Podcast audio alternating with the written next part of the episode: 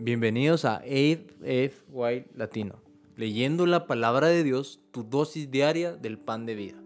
Hoy es 20 de mayo y yo soy tu presentador, Jorge Sosa. Estaremos leyendo de acuerdo al plan de lectura bíblica de Amazing Facts que puedes encontrar en amazingfacts.org buscando Plan de lectura de la Biblia. También puedes obtenerlo ingresando en el enlace de nuestra bio. Las lecturas de cada mes están basadas en los primeros 25 días del mes. Esto quiere decir que hay un número de días libres, en donde puedes recuperarte si te quedas atrás en las lecturas. Esto debería ser tu meta leer la Biblia en un año, muy posible.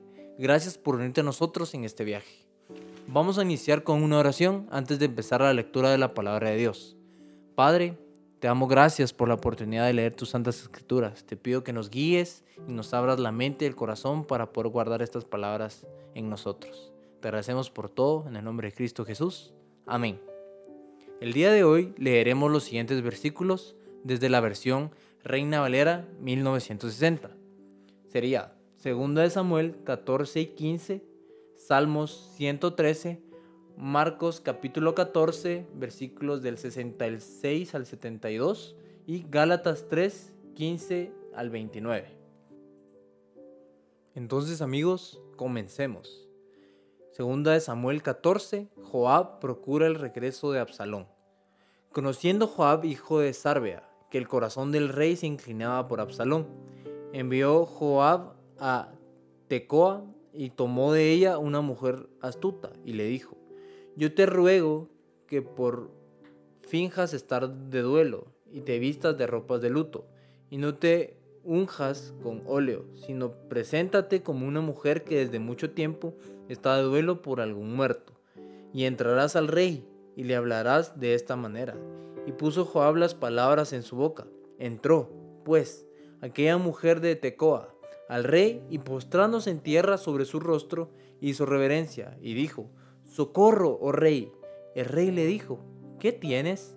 Y ella respondió, yo la verdad, soy una mejor viuda y mi marido ha muerto. Tu sierva tenía dos hijos y los dos riñeron en el campo. Y no habiendo quien los separase, hirió el uno al otro y lo mató. Y he aquí toda la familia se ha levantado contra tu sierva, diciendo, entrega al que mató a su hermano, para que le hagamos morir por la vida de su hermano a quien él mató, y matemos también al heredero así pagarán el ascua que me han quedado, no dejando a mi marido nombre ni reliquia sobre la tierra. Entonces el rey dijo a la mujer, vete de tu casa, y yo daré órdenes con respecto a ti. Y la mujer de Tecoa dijo al rey, Rey, señor mío, la maldad sea sobre mí y sobre la casa de mi padre, mas el rey y su trono sean sin culpa. El rey dijo, al que hablare contra ti, tráelo a mí, y no te tocará más. Dijo ella entonces, te ruego, oh rey, que te acuerdes de Jehová tu Dios para que el vengador de la sangre no aumente el daño y no destruya a mi hijo. Y él respondió, vive Jehová, que no caerá ni un cabello de la cabeza de tu hijo en tierra. Y la mujer dijo, te ruego que permitas que tu sierva hable en palabra a mi señor el rey. Y él dijo, habla. Entonces la mujer dijo, ¿por qué pues has pensado tú cosa semejante contra el pueblo de Dios, porque hablando el rey esta palabra se hace culpable él mismo, por cuanto el reino hace volver a su desterrado. Porque de cierto morimos y somos como aguas derramadas por la tierra, que no pueden volver a recogerse. Ni Dios quita la vida, sino que provee medios para no alejar de sí al desterrado. Y el haber yo venido ahora para decir esto al rey mi señor, es porque el pueblo me atemorizó y tu sierva dijo, hablaré ahora al rey. Quizá él hará lo que, tu, lo que tu sierva diga. Pues el rey oirá para librar a su sierva de mano del hombre, que me quiere destruir a mí y a mi hijo juntamente, de la heredad de Dios. Tu sierva pues dice, sea ahora consuelo de la respuesta de mi señor el rey, pues que mi señor el rey es como un ángel de Dios para discernir entre lo bueno y lo malo. Así Jehová tu Dios sea contigo. Entonces David respondió y dijo a la mujer, yo te ruego que no me encubras nada de lo que yo te preguntaré. Y la mujer dijo, habla mi señor el rey. El rey le dijo, ¿no anda la mano de Joab contigo en todas estas cosas? La mujer respondió y dijo, Vive tu alma, rey señor mío, que no hay que apartarse a derecha ni a izquierda de todo lo que mi señor el rey ha hablado. Porque tu siervo Joab, él me mandó, y él puso en su boca de tu sierva todas estas palabras. Para mudar el aspecto de, las cosas de Joab, tu siervo ha hecho esto, pero mi señor es sabio conforme a la sabiduría de un ángel de Dios, para conocer lo que hay en la tierra. Entonces el rey dijo a Joab, he aquí yo hago esto, ve y haz volver al joven Absalón. Y Joab se postró en tierra sobre su rostro e hizo reverencia. Y después que bendijo al rey, dijo, Hoy ha entendido tu siervo que he hallado gracia en tus ojos, rey señor mío, pues ha hecho el rey lo que tu siervo ha dicho. Se levantó luego Joab y fue a Jesús y trajo a Absalón a Jerusalén. Mas el rey dijo, váyase a su casa y no vea mi rostro. Y volvió Absalón a su casa y no vio el rostro del rey. Y no había en todo Israel ningún tan alabado por su hermosura como Absalón. Desde la planta de su pie hasta su coronilla no había en él defecto.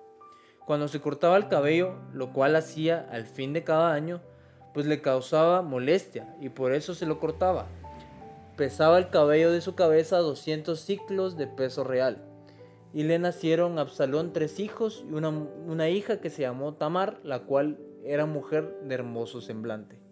Y estuvo Absalón por espacio de dos años en Jerusalén, y no vio el rostro del rey, y mandó a Absalón por Joab, para enviarlo al rey, pero él no quiso venir, y envió aún, aún por segunda vez, y no quiso venir.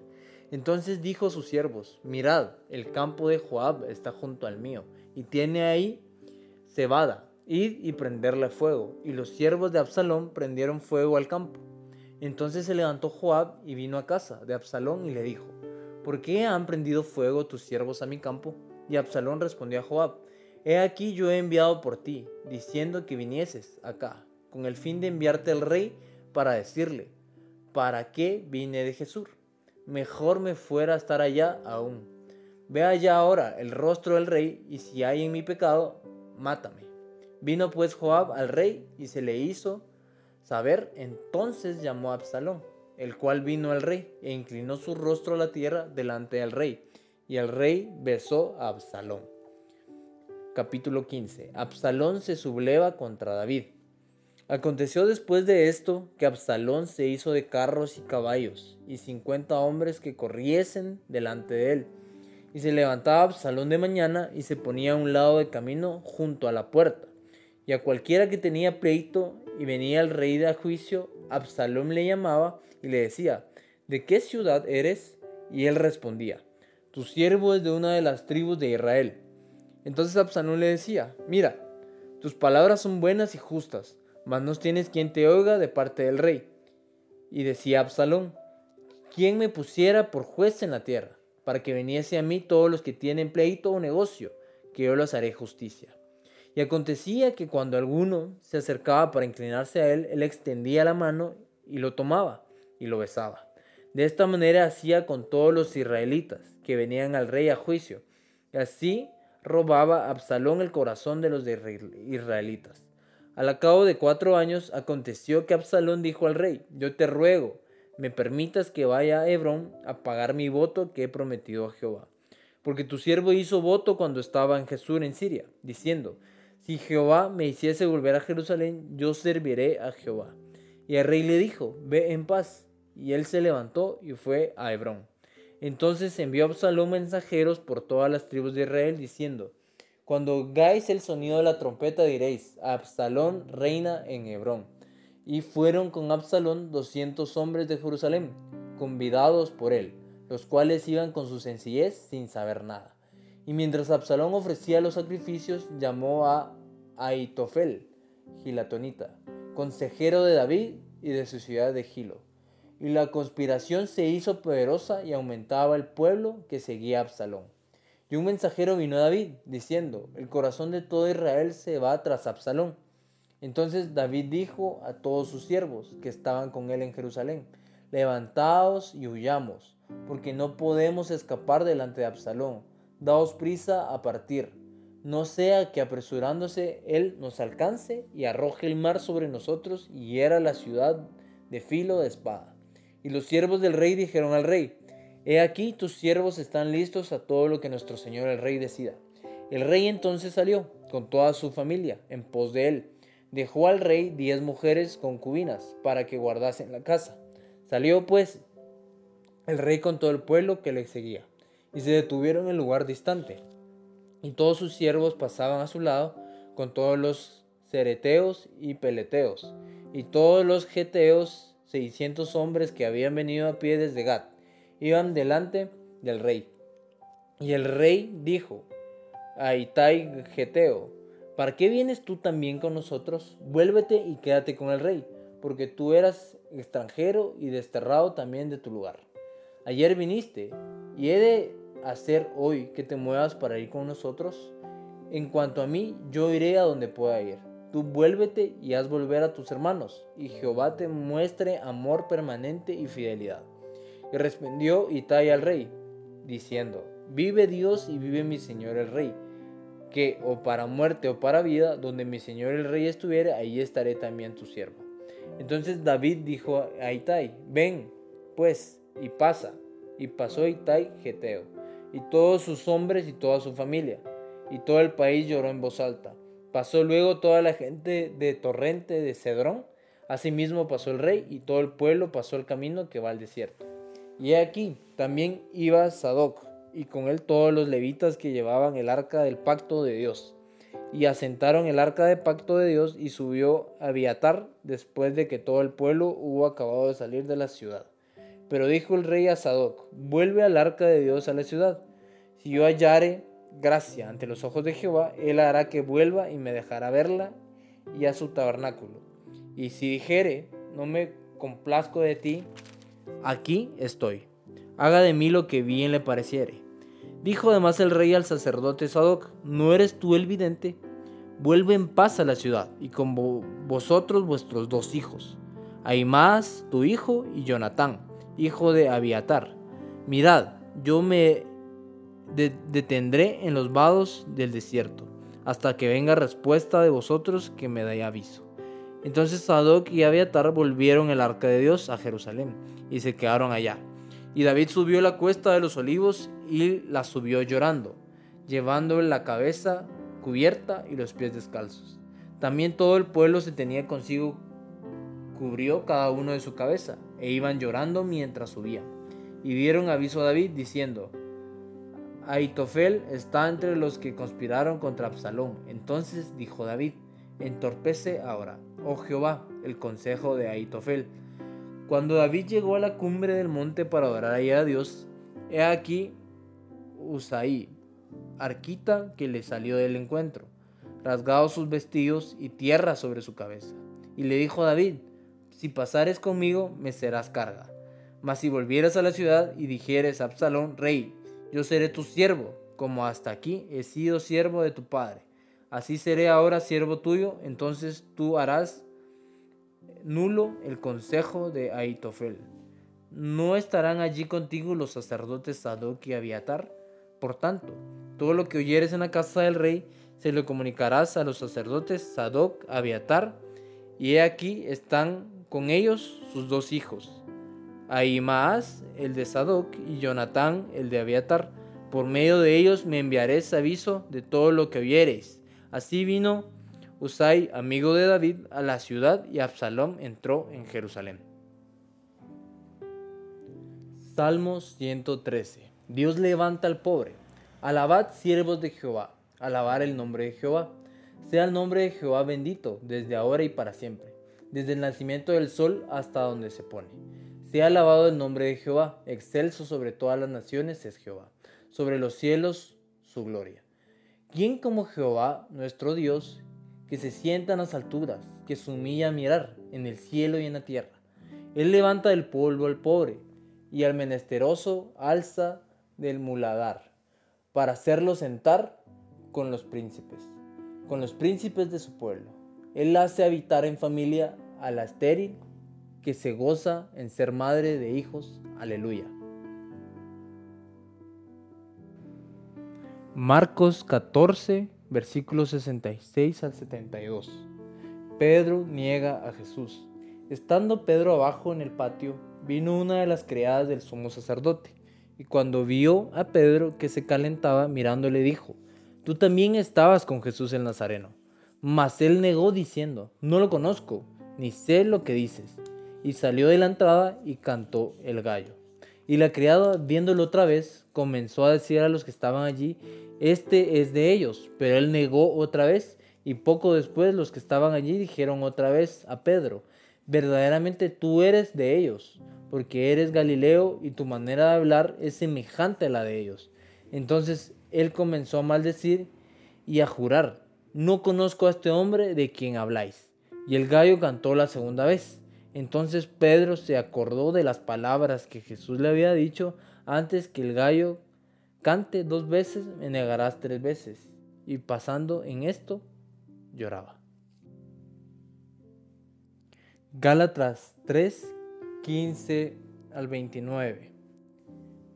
Hermanos, hablo en términos humanos. Un pacto, aunque sea de hombre, una vez ratificado, nadie lo invalida, ni lo añade. Ahora bien, a Abraham fueron hechas las promesas y a su simiente. No dice, y a las simientes como si hablase de muchos, sino como de uno, y a tu simiente, la cual es Cristo.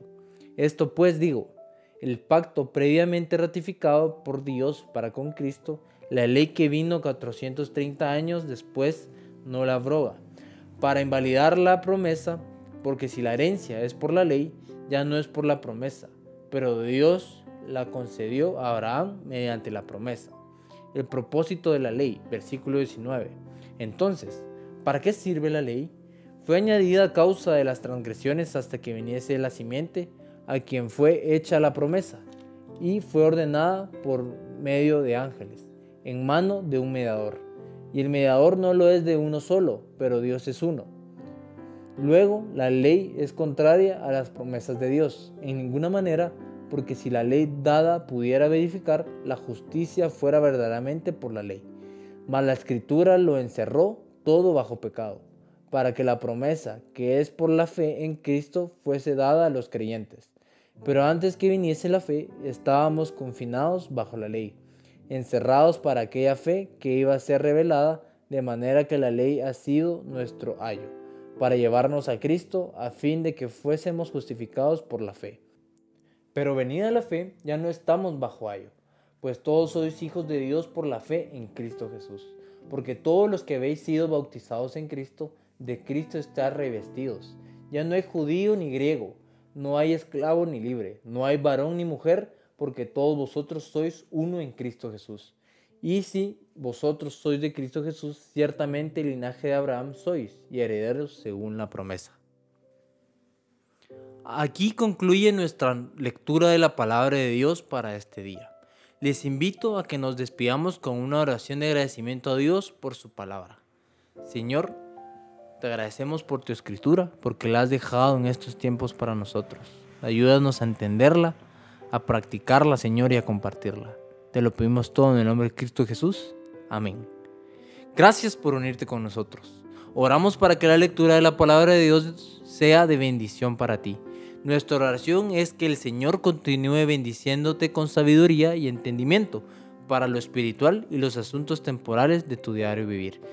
Si deseas una oración especial para ti, por favor mándanos un correo electrónico a afy.amazingfacts.org o encuéntranos en cualquiera de nuestras redes sociales en Instagram, Facebook y YouTube como Amazing Facts Youth, donde recibiremos tus peticiones de oración. Si deseas unirte a nuestras reuniones semanales de oración llamadas Hey Let's Pray, todos los lunes a las 6 pm horario estándar del Pacífico, envíanos un correo solicitando el ID y la clave de la reunión de Zoom o escríbenos a nuestras páginas de redes sociales para obtener la información. Una vez más, gracias por unirte con nosotros. Para despedirnos, disfruta de la siguiente música para que continúes reflexionando en la palabra de Dios de hoy. Esperemos conectarnos nuevamente mañana, aquí en AFY Latino, leyendo la palabra de Dios tu dosis diaria del pan de vida. Este es tu presentador, Jorge Sosa, de Guatemala. Me despido hasta mañana. Y recuerda, eres extraordinario y eres un tesoro. Adiós por ahora.